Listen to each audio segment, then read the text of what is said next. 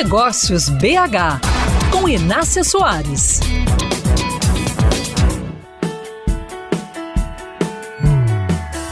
Que a pressa em entregar uma compra não leve embora a atenção e o capricho com o cliente.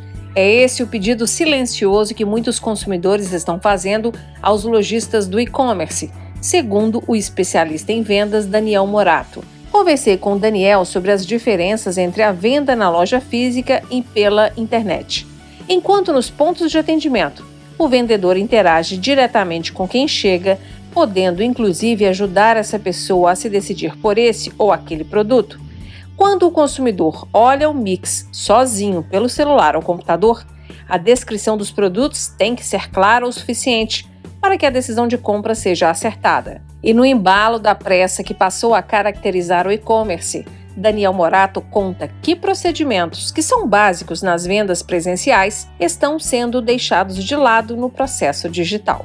Muitas pessoas estão tentando virtualizar o que ainda não vai ser virtualizado. O grande barato disso, principalmente a venda quando ela é feita pela internet, é que você consegue trazer a experiência do cliente ali.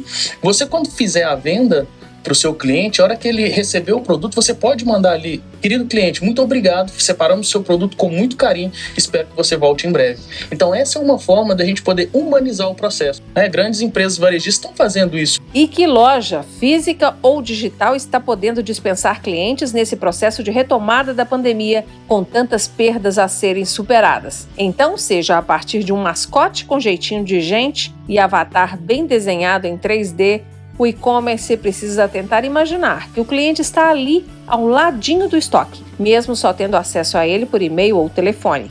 E se junto da embalagem o vendedor puder enviar um aceno, parece que já estará de bom tamanho. A entrevista completa com o Daniel Morato está no meu canal youtube.com/mesa de negócios. Acesse, inscreva-se e use todo o conteúdo para se tornar um gestor melhor.